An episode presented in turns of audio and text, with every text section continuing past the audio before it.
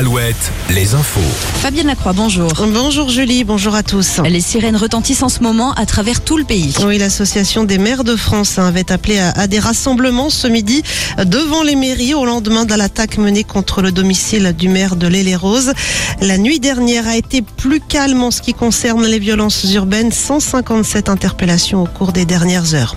En Indre-et-Loire, la voiture de fonction du maire de La Riche, elle, a été incendiée hier à l'aide d'un cocktail Molotov. Le parquet de Tours a ouvert une enquête. À Poitiers, un suspect doit être jugé aujourd'hui en comparution immédiate. Il a été arrêté à Châtellerault en possession d'un fusil à canoncier. Et puis autre comparution immédiate cette fois à Saint-Nazaire où quatre jeunes majeurs doivent être jugés ce lundi. Concernant le décès du jeune Naël mardi dernier, l'enquête se poursuit. L'un des occupants du véhicule s'est présenté en fin de matinée à l'IGPN. Il est actuellement entendu par la police des polices. Emmanuel Macron, de son côté, va recevoir aujourd'hui les présidents de l'Assemblée nationale et du Sénat avant de réunir demain 220 maires touchés directement par les émeutes de ces derniers jours. Au chapitre santé, nouvelle nuit de fermeture en Vendée pour les urgences de l'hôpital de Luçon.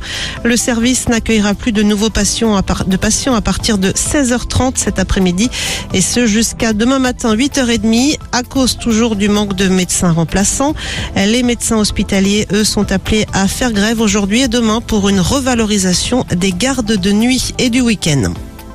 Les sports avec le Tour de France, un peu plus de 193 km au menu de la troisième étape, dont le départ sera donné dans une heure. Le peloton emmené par le maillot jaune Adam s'est attendu aux alentours de 17h30 à Bayonne. Et puis en foot, la reprise ce lundi pour les joueurs de Guingamp, Bordeaux, Angers et Lorient.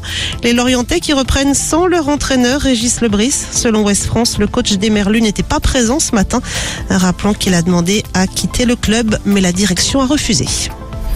Alouette, la météo. La grisaille bien présente ce matin va peu à peu quitter nos régions. hein. De belles éclaircies sont attendues pour cet après-midi sur la Bretagne, les Pays de la Loire, les Charentes ou encore le Limousin. Quelques gouttes ne sont pas à exclure